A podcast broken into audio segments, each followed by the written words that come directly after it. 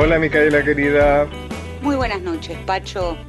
Te propongo que empecemos con la mm, ilustración musical del programa, reproduciendo una canción que circuló mucho por, por, por las redes y que a mí te confieso que me conmovió mucho.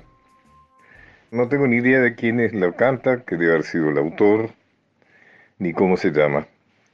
Te encargo vos que sos una experta en música, que a ver si me podés averiguar eso. Vamos a escuchar Que vuelva. Es un tema de Juan Valderrama, un español que canta con la cantaora flamenca Miriam Cantero en tiempos de distanciamiento y gracias a las redes, como hacemos este programa también. Y es una canción grabada a beneficio de la Federación Española de Bancos de Alimentos, que nos propone un futuro mejor que este presente de pandemia. Así que lo escuchamos.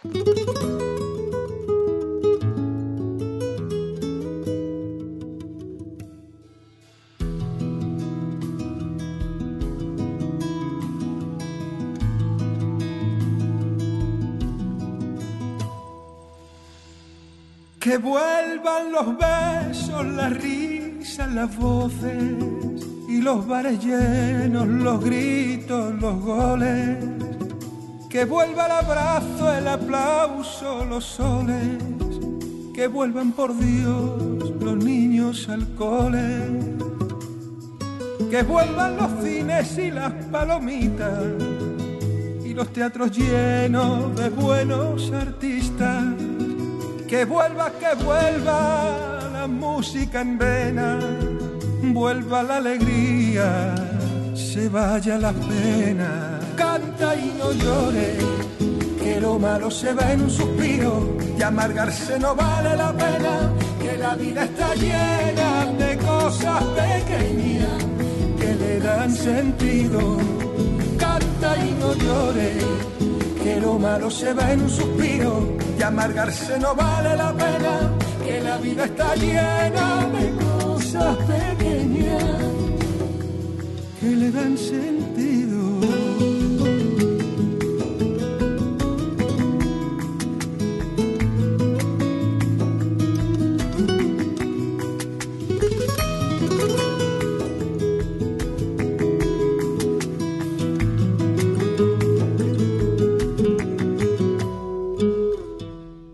Que vuelva el calor gente en la calle, los brindis al sol, los besos al aire.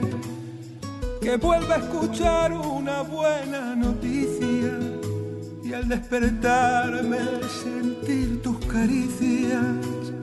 Que vuelva la prisa, el que hacer la rutina y arreglar el mundo en el bar de la esquina que vuelva, que vuelva música en vena, vuelva la alegría y se vaya la pena. Que lo malo se va en un suspiro y amargarse no vale la pena. Que la vida está llena de cosas pequeñas que le dan sentido. Canta y no llores que lo malo se va en un suspiro y amargarse no vale la pena, la vida está llena de cosas pequeñas. Canta y no llores. Que la vida está llena de cosas pequeñas que le dan sentido. Las evidencias históricas eh, señalan que el 29 de junio de 1815 hubo una declaración independentista que ha sido negada por la historia oficial. Es decir, un año y días antes de la del 9 de julio de 1816 en Tucumán. La característica de esta declaración de independencia es que fue por las provincias litorales de orientación federal y bajo la influencia del gran caudillo oriental José Gervasio Artigas. Yo he estudiado este tema, inclusive le dediqué un libro que se llama 1815, la primera declaración independentista de Argentina. Las evidencias, algunas son, por ejemplo, uno, en las instrucciones artiguistas para la Asamblea del año 13, en su encabezamiento antes del articulado, se leía, primeramente pedirá la declaración de la independencia absoluta de estas colonias, que ellas están absueltas de toda obligación de fidelidad a la corona de España y familia de los Borbones, y que toda conexión política entre ellas y el Estado de España debe ser totalmente disuelta. Eh, es decir, que para Artigas y los suyos, la independencia se declaró simultáneamente con el 25 de mayo. Por eso es que lo del 29 de junio en Concepción del Uruguay, en Entre Ríos, fue una reafirmación de algo que ya habían declarado. Segunda evidencia, el rechazo de sus delegados a la citada asamblea, que no cumplió con su inicial propósito independentista, o sea, la asamblea del año 13 había sido convocada para declarar la independencia, pero por injerencia de Gran Bretaña a través de los delegados miembros, miembros de la logia Lautaro, eso no disminuyó la obstinada decisión de Artigas y de otros gobernadores federales en declarar la independencia de las Provincias Unidas, como entonces se llamaba nuestra Argentina, lo que los llevaría a aprovechar la primera oportunidad propicia para hacerlo, y ese fue el Congreso de Oriente, así se llamó el Congreso de Concepción del Uruguay, hasta entonces, en aquellos tiempos conocida como Arroyo de la China. Tercera evidencia. En la memorable oración inaugural del Congreso de Tres Cruces, que ya había sucedido dos o tres años antes, el caudillo oriental expresó, la soberanía particular de los pueblos será precisamente declarada y ostentada como objeto único de nuestra revolución. La unidad federal de todos los pueblos e independencia no solo de España, sino de todo poder extranjero. Remarcamos lo de federal y lo de independencia. Cuarta evidencia, cuando Artigas tomó conocimiento de la declaración de independencia en San Miguel de Tucumán el 9 de julio de 1816, escribió al director supremo de Buenos Aires, Juan Martín de Pueyrredón, el 24 de ese mes. Hay algo de ironía en lo que escribe. A más de un año que la banda oriental enarboló su estandarte tricolor y juró su independencia absoluta y respectiva. Lo hará vuestra excelencia presente al soberano Congreso para su superior conocimiento. Aquí Artigas está hablando solo de la banda oriental porque de alguna manera era su, eh, su ámbito, su provincia. Y le dice a mire que ya declaramos la independencia hace más de un año. Quinto, esta es una evidencia importante, ninguna, el hecho de que ninguna de las provincias que asistieron al Congreso Oriente de los Pueblos Libres concurriera al de Tucumán, evidencia de que ya consideraban cumplido el propósito independentista. O sea, si vos te creíste que a Tucumán fueron todas las provincias, no, no fueron ni la banda oriental, ni Santa Fe, ni Entre Ríos, ni Corrientes, ni representantes de las misiones, porque ya habían declarado la independencia. Por otra parte, eran las que propugnaban una organización y constitución federal, republicana, popular y americanista, lo que no coincidía, salvo excepciones, con las concurrentes a Tucumán.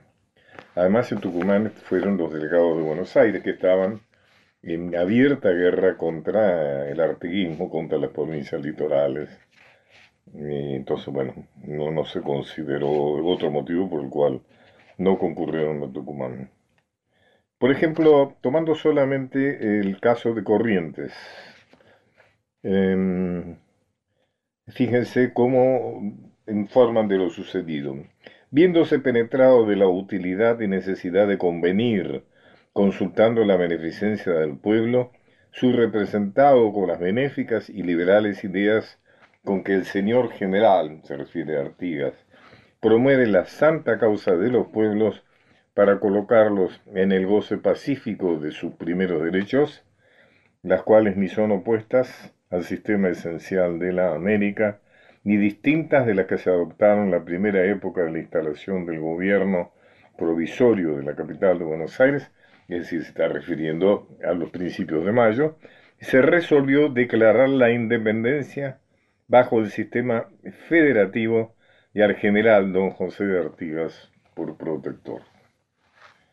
Está claro, se resolvió declarar la independencia bajo el sistema federativo y al general don José de Artigas por protector. Bueno, lo mismo pasa con las instrucciones que lleva el, delegado santafesino.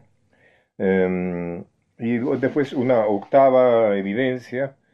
Mm, en las provincias adheridas al federalismo artiguista se reconocían como pueblos libres, ¿no? y Artigas lo llamaba el protector de los pueblos libres. Eh, eso también fue el nombre que se dio al Congreso de mm, Arroyo de la China o Concepción de Uruguay, el Congreso de los Pueblos Libres. Pero hay que preguntarse, ¿libres de qué? Obviamente libres de la tutela hispánica en primera instancia, pero también del autoritarismo porteño. Se proclamaron pueblos independientes y la convocatoria de 1815 fue el lugar y el tiempo para refirmarlo. Bueno, y hay más evidencias, así que creo que es importante que la historia liberal, que niega los hechos federales, por ejemplo, piensen ustedes todos los años que hubo que pasar para que se reconociera eh, la epopeya extraordinaria, la vuelta obligado.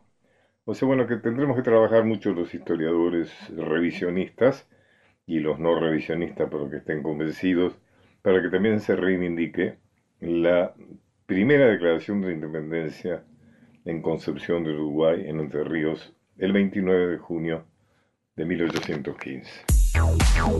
Pacho O'Donnell está en Nacional, la radio pública. Continuamos con Los Caminos de Pacho O'Donnell.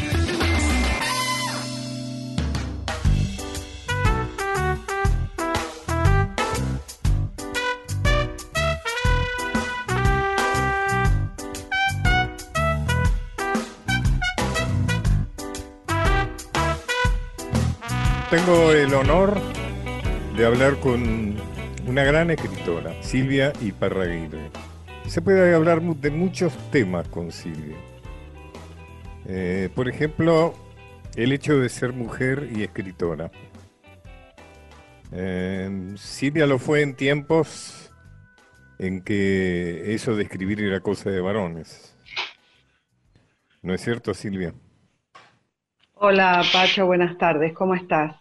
Sí, fue así, pero no tan así, es decir, no era eh, solo en, cuando yo empecé a escribir eh, y sobre todo a publicar, ya eran los 80, yo pertenezco a una generación que perdió 10 años, digamos, eh, por el tema de la dictadura militar, en términos de publicación, quiero decir, no que uno no estuviera escribiendo, pero mm, ya había, por supuesto, antes generaciones de escritoras como Beatriz Guido, como Marta Lynch, como Silvina Bullrich, como, este, bueno, eh, espérate, las poetas, eh, eh, Amalia Biagioni, es decir, había toda una constelación de mujeres que, que escribían. Tenían alguna particularidad, ¿no? Me acuerdo que Beatriz Guido, Marta Lynch, Silvina Bullrich eran personas que más bien eh, pertenecían a la aristocracia o a algo muy próximo a la aristocracia, ¿no? Eran personajes que se manejaban muy bien mediáticamente. Fueron personajes, ¿no? De una época de los 60.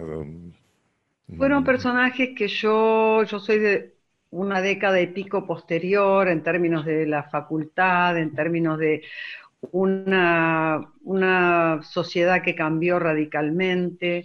Vos pensás que lo que vos acabas de decir es muy cierto, había como una élite intelectual em, formada también por Borges, al que venero, por supuesto, pero con Bioy, Victoria, Ocampo, eh, había, Eran, era como una literatura oficial, si querés. Escribir era casi un hobby de ricos, ¿no? bueno, un hobby de ricos, hablando digamos, de Bioy, no de Borges desde ya. No, bueno, ellos lo hicieron muy bien, pero, pero también respondían a ese perfil, ¿no? De gente claro, sin era problemas como económicas, de alta condición económica. ¿Y qué claro, era lo que, lo, lo que se llamaba la cultura oficial y que Gombrowicz, que era muy sarcástico, un irónico, yo lo admiro mucho, muy humorista, decía el parnaso local, ¿no? Así, así lo llamaba. Cuando yo empiezo a escribir, todo esto ya ha quedado atrás, es decir, explotó la generación del 60, eh, las revistas literarias, el mundo cambió radicalmente, yo soy de la época de los Beatles.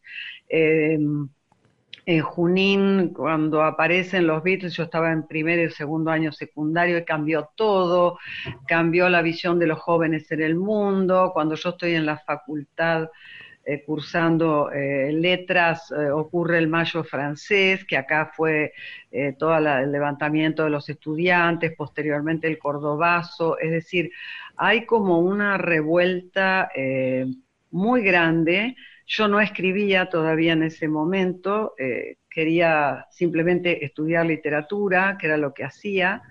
Lo acababa de conocer en el 69, lo conocí a Belardo, en el 70 empezamos a estar juntos y... Estás hablando de Abelardo Castillo. De Abelardo Castillo, perdón. Sí, el escritor gran, gran escritor y además un gran maestro, un gran maestro de escritores. Sí, eh, realmente tuvo grupos de, taller en casa de, gente que continuó su obra escribiendo y, también director de grandes revistas de literatura. ¿no? Bueno, de eso recién pasaste, ¿no? Por el tema de las revistas. Hay que recordar el, dos, dos revistas que son este, eh, revistas de gran memoria, ¿no? El Escarabajo de Oro, fundada por Abelardo Castillo, y después su continuidad, ¿no? Que fue el Ornitorrinco. Exacto. Que ya vos ya estabas ya activamente en la parte de la dirección también de la revista. Sí, es decir, el escarabajo estaba dirigido por Abelardo y Liliana Hecker, una gran escritora y amiga de toda la vida.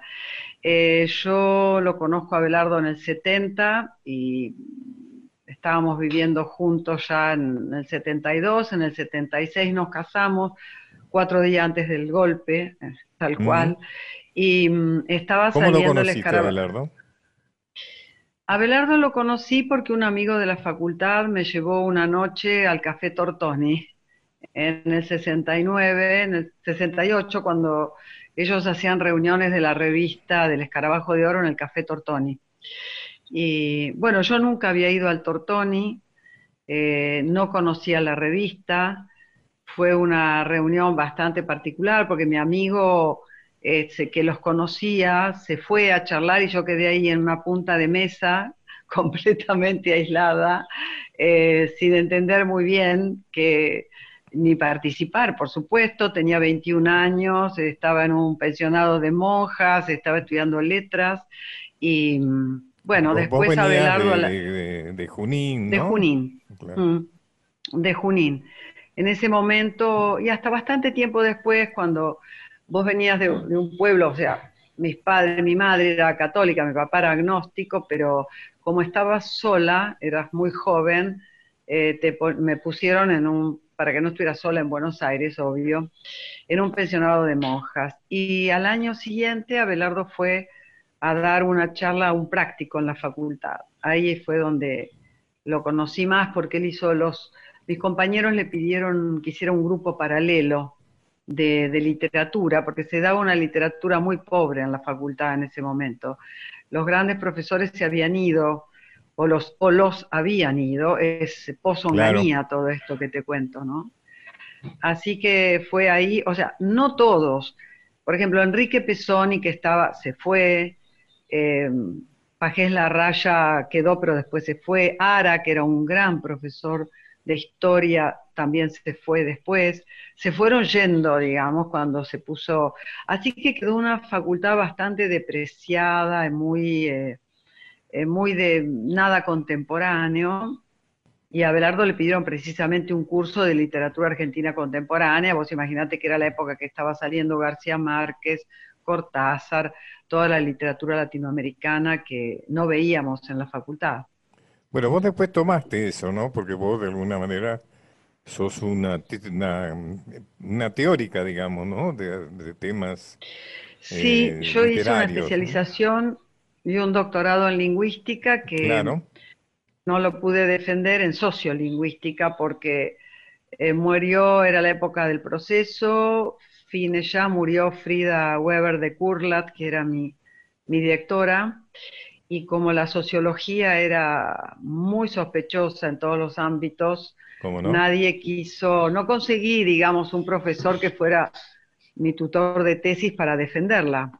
Así que me tuve que guardar una tesis de 300 páginas con un trabajo de campo en Olavarría, no la pude defender. Y después ya me resultó, en la vuelta de la democracia ya no tuve como ganas, pero sí, de retomar, pero sí, sí, yo he trabajado Vos dentro de tus temas de estudio tomaste un autor ruso, del cual yo sé muy poco, que es Mijail Batjin, ¿no? Contame por qué lo tomaste a Mijail Batjin.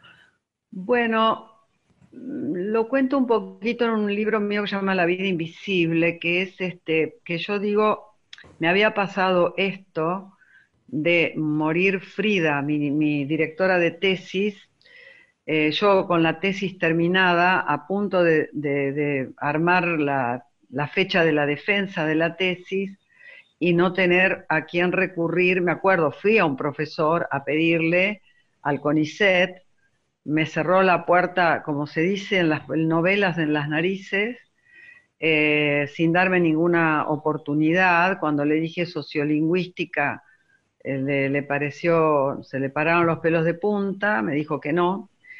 Y bueno, entonces estaba un poco desesperada y bastante, le había dedicado tres años de trabajo intenso de campo, también en Loma Negra, en Olavarría, en las fábricas de, Amalita Fortabat. Excelente. Y en ese momento, em, caminando por Buenos Aires, bueno, se estaba gestando, era un año antes de la guerra de Malvinas, cuando ya se hablaba en los 80. Eh, entro en una librería que era clásica y moderna, por supuesto que vos la conociste, y en, cuando todavía Natu no la había hecho café, y encuentro un libro de, un autor que no conocía que se llamaba Mijail Bakhtin. Me encantó el título, Estética de la Creación Verbal, y lo compré. Eh, y no pude parar más de leerlo, porque el bajo nivel académico que yo había hecho en mi facultad, salvo en las lenguas clásicas, que ahí fue muy bueno, eh, y en otras materias no puedo ser injusta también, pero con Bastín yo descubrí, eh, hice una, una carrera completa con su literatura, con su teoría y con sus libros, particularmente Teoría y Estética de la Novela, y la cultura popular en el Renacimiento, el Gargantú y Pantagruel de Rabelais, eh, en fin, teoría del enunciado. Es decir, hice un puente con el de la lingüística al discurso, a la literatura. Eso fue para mí eh, Mijail Bastín, al que sigo leyendo. Lo tengo en los dos idiomas que leo y en español, y hasta lo tengo en ruso, porque una vez nos visitaron eh, cuando vivíamos en. Vos, te acordás de ese departamento que quedaba en Hipólito, en Pueyrredón. Sí, sí, sí, sí. Esquina casi la Valle.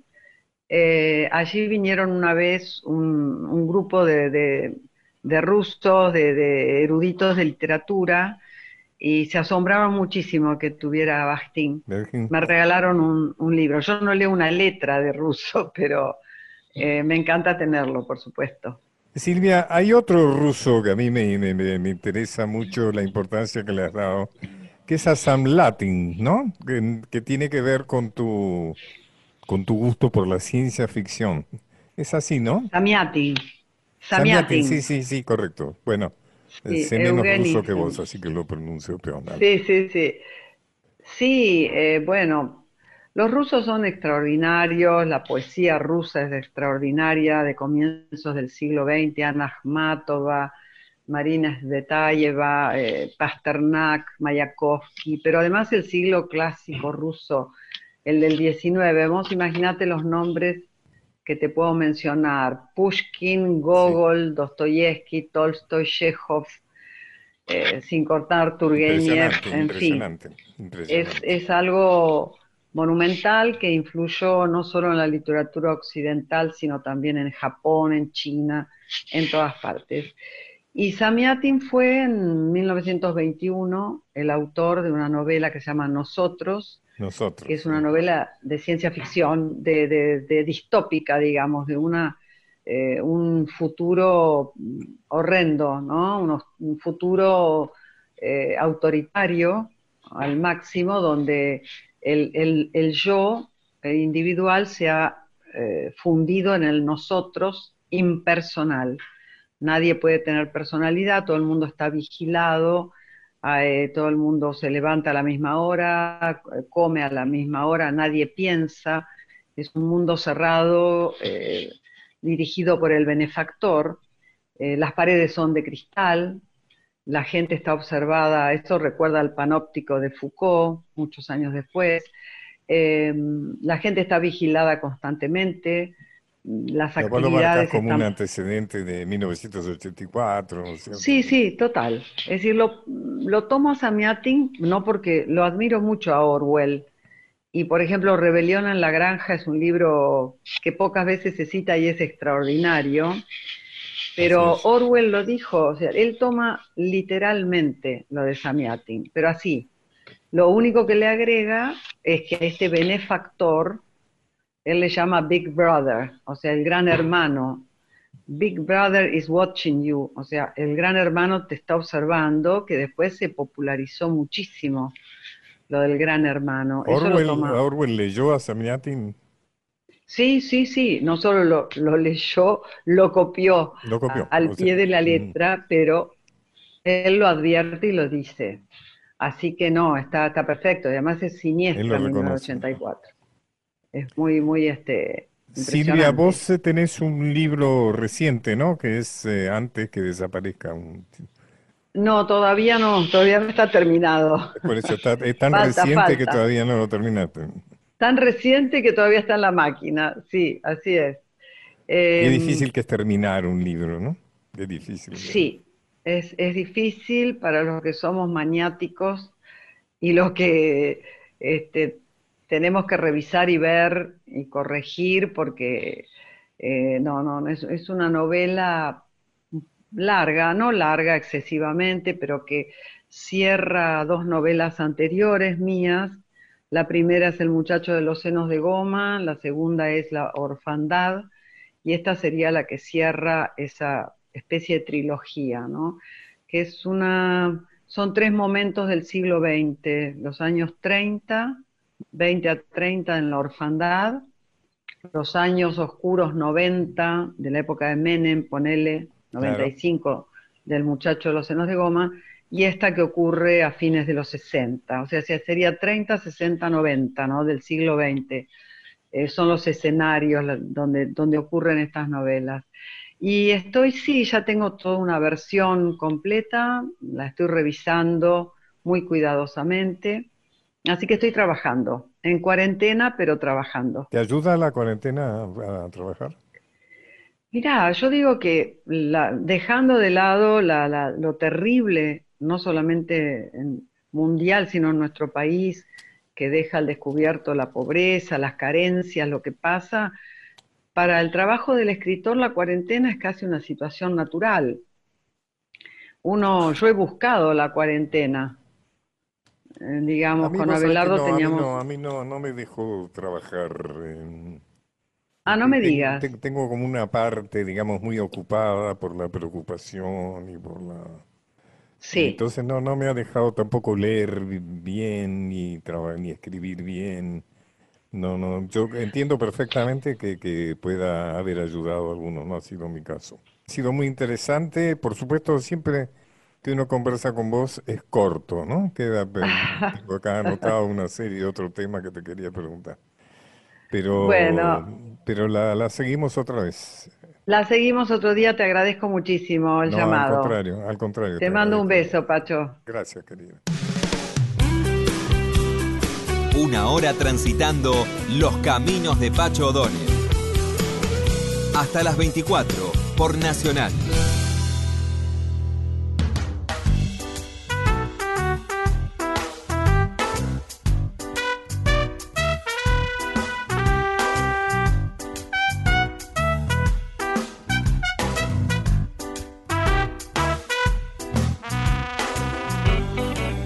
Lino Patalano, un personajón, un personaje de la cultura argentina y, y además un símbolo sobre todo del, campo de la producción de espectáculos. ¿no? ¿Cómo estás, Lino? Mira, eh, sigo preocupado y viendo a ver cómo salir de esto, ¿no? Pero en definitiva también, a su vez, eh, pensando cosas, porque este tipo de cosas siempre te lleva a eh, fabular, a fabular historias, a fabular espectáculos y demás. Vos imaginate que vos, que lo conocés muy bien, el 26 de mayo, Julio Boca cumplió 35 años de haber ganado la medalla de oro de Moscú.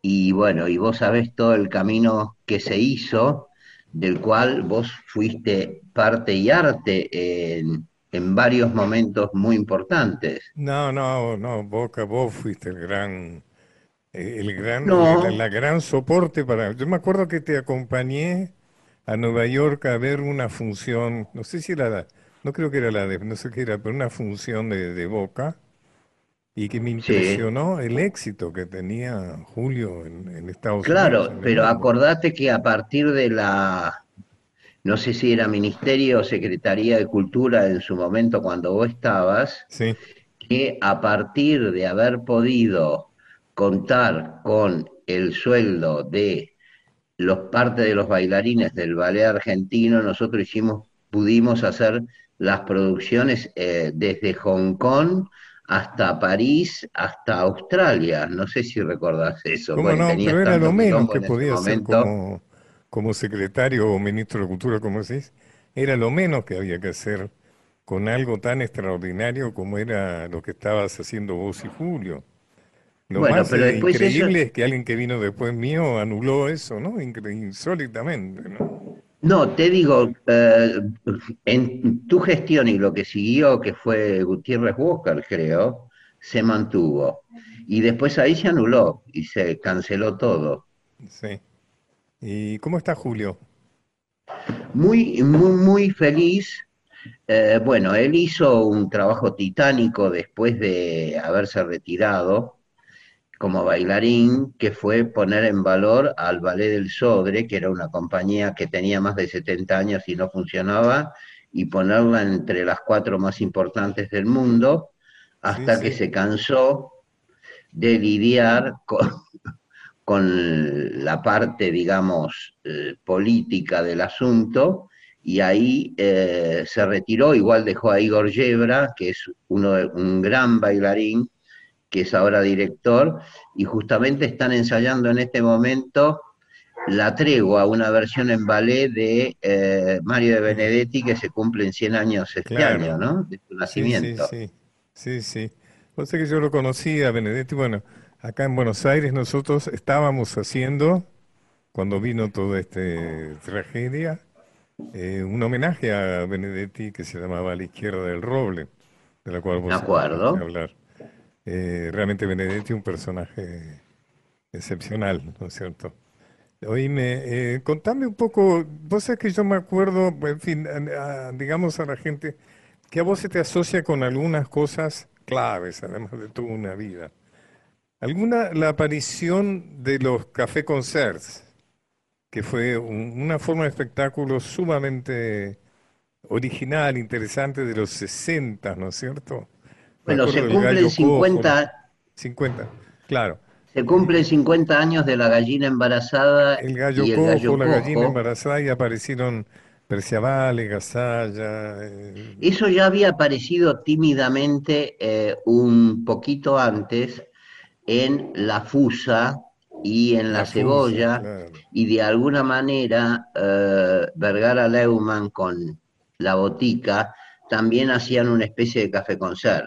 Y antes de eso, uno o dos años, el clan Stiebel había hecho eh, también Café Concert, eh, no me acuerdo cómo se llamaba el lugar, eh, bueno, no me acuerdo, pero Argentina siempre estuvo a la vanguardia de todo lo que fue, es y espero que será el movimiento cultural. Cuando la revolución cultural en Francia, en París y demás, la revolución cultural en Buenos Aires era marcó historia.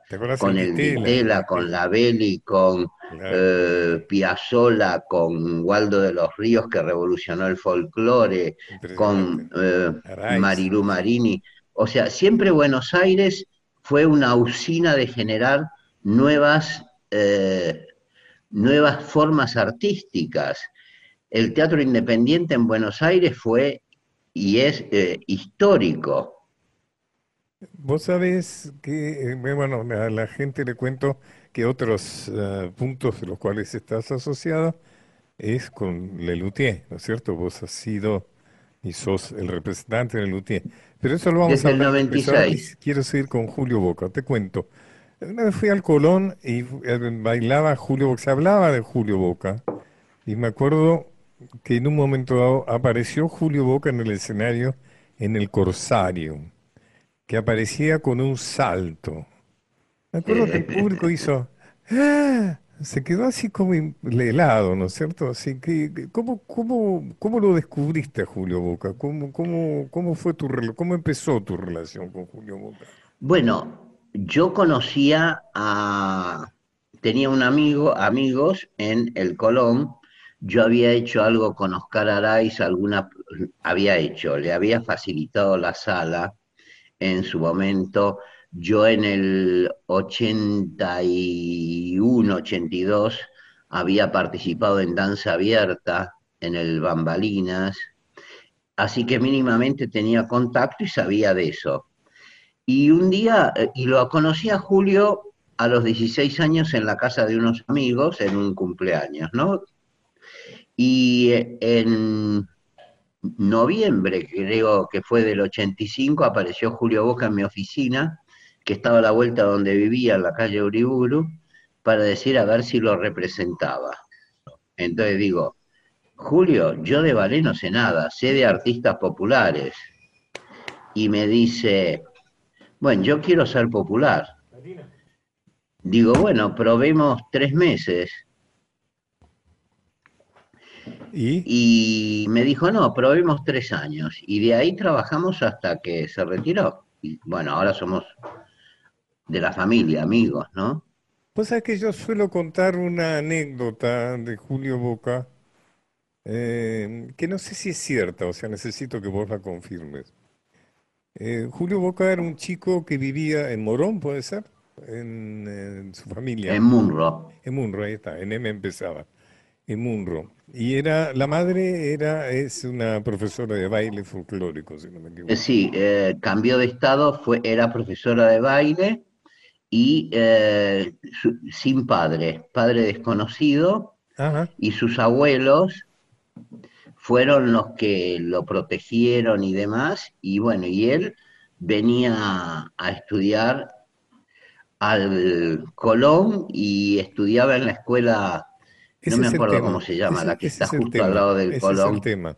O sea, él viajaba, la, anécdota que yo suelo contar es la anécdota que él viajaba de Munro al Colón en tren. Tal cual. Solo, era chico. Solo, y después tenía, que esperar porque como... ¿Cuánto? Tendría 13, 14, ¿cuántos años tenía? No, mucho menos. Mucho menos. Tenía 9, 8 o 9 años, 10 años tenía. Y viajaba solo de Munro al Colón. Lo traía la madre. ¿Eh? Lo traía la madre, pero después se quedaba solo porque la madre daba clases en la Escuela Nacional de Danza. Claro lo que te, la anécdota que yo suelo contar es cómo para poder cumplir realmente con tu vocación, que se parece mucho al destino de tu vida, hay un punto de coraje y de decisión que no todos tienen, que muy pocos tienen.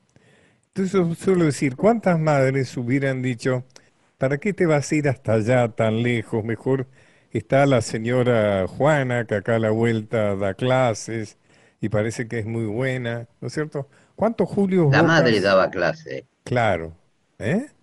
Sí, pero la madre daba clase, claro, empezó con la madre a los cuatro años jugando. ¿Cuántos Julios Bocas se quedaron en el camino por no haber tenido él y la familia el coraje de seguir yendo desde Munro hasta el Colón, a pesar de todas las dificultades, ¿no es cierto? Que habría un chico tan chico desplazándose. Bueno, por eso es Julio Boca, o sea, por eso realmente... Claro, pero acordate. Pacho, que en su momento, cuando se armó el ballet argentino, nosotros audicionamos gente de, de, todas, de todos lados para participar en el ballet con esa historia que fue la fundación y demás, y apareció un chico de la Villa 31 Claro, ah, mira que, vos.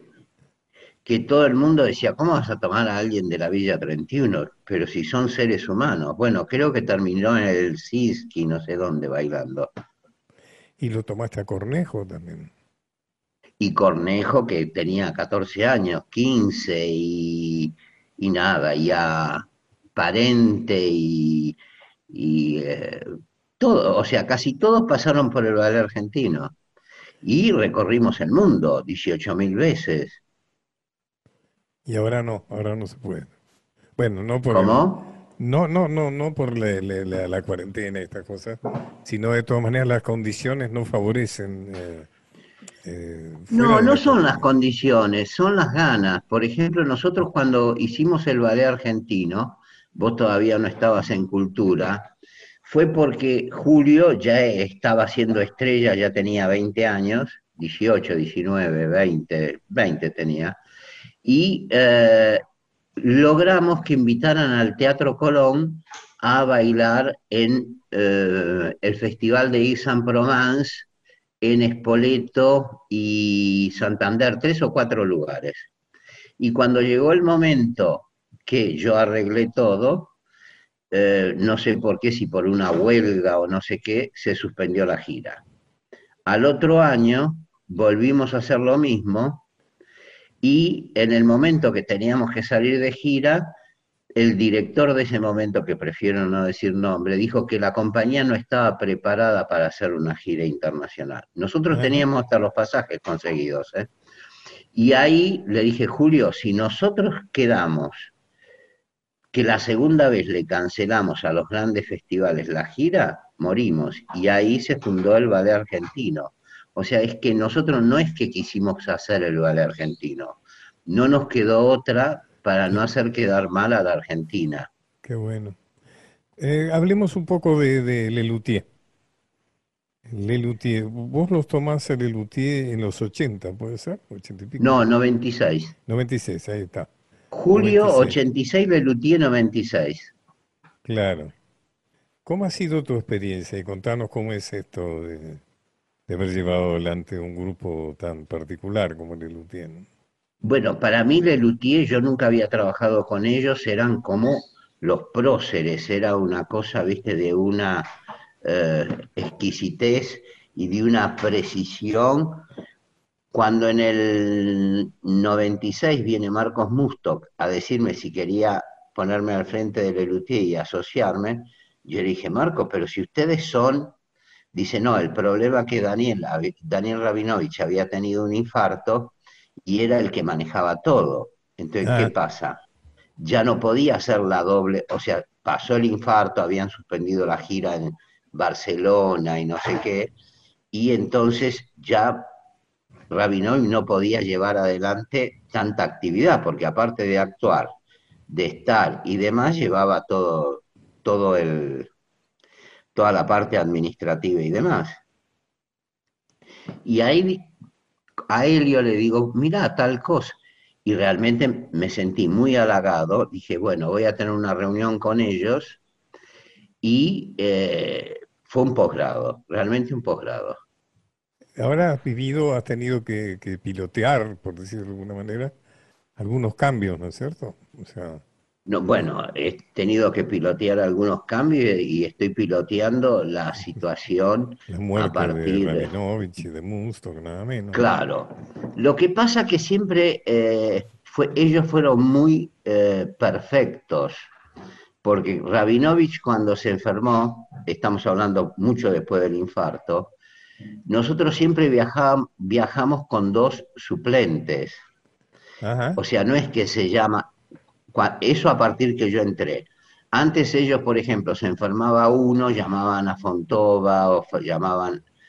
A partir de que entré yo, siempre hubo artistas eh, estables, contratados, que venían por si pasaba algo. Así que la transición no era que alguien salía al escenario, venía preparándose. Cada vez que alguien se sentía mal, no sé, Marcelo Trepac, un gran artista de musicales y un eh, que vive en Córdoba, yo lo convencí para que estuviera en Lelutier y un día me dijo, Lino, yo me vuelvo a Córdoba, ¿no? Digo, pero ¿cómo? Sí, muy lindo, viajo de gira, conozco ciudades y demás, pero cada vez que tengo que salir al escenario porque alguien se enferma, me agarra un espasmo que en lugar de gozarla es una angustia, así que prefiero volverme a Córdoba a vivir de mis gallinas, los jardines, él quiero que atiende eh, o está colaborando en lo de Manucho en el museo, en la casa museo de Manucho Mujica. Dice, no, yo prefiero eso, no, estoy harto de... bueno, y después pasó... Se tenía, que, saber los cinco papeles. Se tenía que saber los cinco papeles. Los cinco papeles. Bueno, y después pasó que hace dos años Carlitos Núñez decidió retirarse porque no se sentía bien de salud, porque le dolía la cintura y demás, y obviamente hicimos una gran despedida en eh, España, en el anfiteatro romano de... Oh, bueno, que fue maravilloso, y bueno, y después tocó Marcos Mustok, que eh, enfermó, pero además Marcos estaba en recuperación y el año pasado, en junio, cuando se empezó a sentir bien, vino al Rex a hacer funciones en silla de ruedas. Y él preparó a Antier para, y a los otros para reemplazarlo. O sea, porque lo importante es, para ellos es Lelutier, no eran ellos, o no son ellos. Qué interesante. Hoy me se han seguido produciendo canciones nuevas o temas nuevos, bueno, porque no son solamente canciones. Este año, este año se iba a estrenar en mayo el primer espectáculo nuevo después de haber hecho como 15 antologías. Sí, claro. Que se va a estrenar si el corona y el virus lo, lo permite en enero en el Teatro Coliseo, que va a ser como la vuelta al hogar, ¿no? Y hay temas nuevos, o sea, de esta nueva... No, todo nuevo. Esto es casi todo el espectáculo nuevo. Ahora son seis, ¿no? Ahora son seis en el escenario. Son seis, sí. Son seis de los cuales son cuatro nuevos. Cuatro nuevos y eh, eh, son ocho. Hay dos ahí en el banquito de, los suplentes. Ah, bueno. Bueno, nada menos que uno es Otero, el gran artista de comedia musical, y otro que es Rabinovich, se llama Rabinovich, no tiene nada que ver con Daniel, que cuando hicimos el, eh, la exposición de los 40 años de Lelutier, se hicieron audiciones y él eh, salió como uno de los elegidos porque se hizo concurso de nuevos instrumentos, de artistas, de textos y demás. De ahí salió el Volarmonio, por ejemplo, con un de un creativo nuevo y, y Rabinovich estuvo dentro de los jóvenes Luthier y ahora, bueno, y ahora está ahí en el banquito de, no de los acusados, sino de los reemplazos. O sea, mi querido Lino, que has tenido una vida muy interesante y has eh, eh, producido muchas cosas positivas. Y entonces te quería preguntar ¿Cómo es tu futuro? ¿Qué ves para adelante? Mira, eh, te digo, antes tengo que decir que fue muy generoso la vida conmigo, porque yo, por ejemplo, con María, yo nací en el grupo Música Ligera de Ricordi, música popular, después pasé al Regina, en el Regina participé del primer concierto de Piazzolla en teatro de Mercedes Sosa, ahí eh, María Elena Walsh quien quiera saber quiénes fueron tus maestros, basta con saber cómo has bautizado distintos espacios de tu teatro en Maipo, ¿no? María Luis Motura y, Luis Motura, ¿no? María Luz Regás y Luis Motura. Bueno, y después nos divertimos bastante haciendo una de tus obras en el Pairó, que fue maravilloso con Beban. Fue difícil Beban, ¿eh? Pero fue un... ¿Cómo? Difícil Beban, tipo de gran actor, ¿no? Gran actor. Eh, difícil, pero gran actor. Pero muy gran actor. Muy gran actor. Y el futuro, es ver ahora como un... ¿Cómo? ¿Qué proyectos tenés? Mira, proyectos eh, se abortaron un montón porque yo estaba con Lelutier en, en España, tuvimos que cancelar la gira, ellos estaban en Pamplona, tuve que cancelar la gira de Darín con, con mira, lapsus, con Andrea Pietra, que iban a hacer escenas de la vida conyugal, Estábamos ensayando acá Mi abuela la loca con Norma Leandro y Oscar Martínez que se estrenaba en el Metropolitan. Estábamos por reponer El perro en el Maipo y una, un musical nuevo dirigido por Carla Calabrese, Can Forma Way, que es cuando los aviones se, se tienen que desplazar de Nueva York y caen todos en un pueblito en el límite con Canadá donde vivían 200 o 300 personas y llegan como 4.000. Eh, estaba armando el espectáculo nuevo de Dalia Gutma y, bueno, como siempre, y ahora esperando el, momento que se abran las puertas para empezar. Lo importante que, por ejemplo, los teatros del canal hace dos semanas abrieron nuevamente en España con una capacidad reducida al 30%, y Jorge Cuyá, un, el sobreintendente del teatro, eh, eh, se le ocurrió la idea maravillosa del lugar de sacar butacas, poner maniquíes y, flores en las butacas.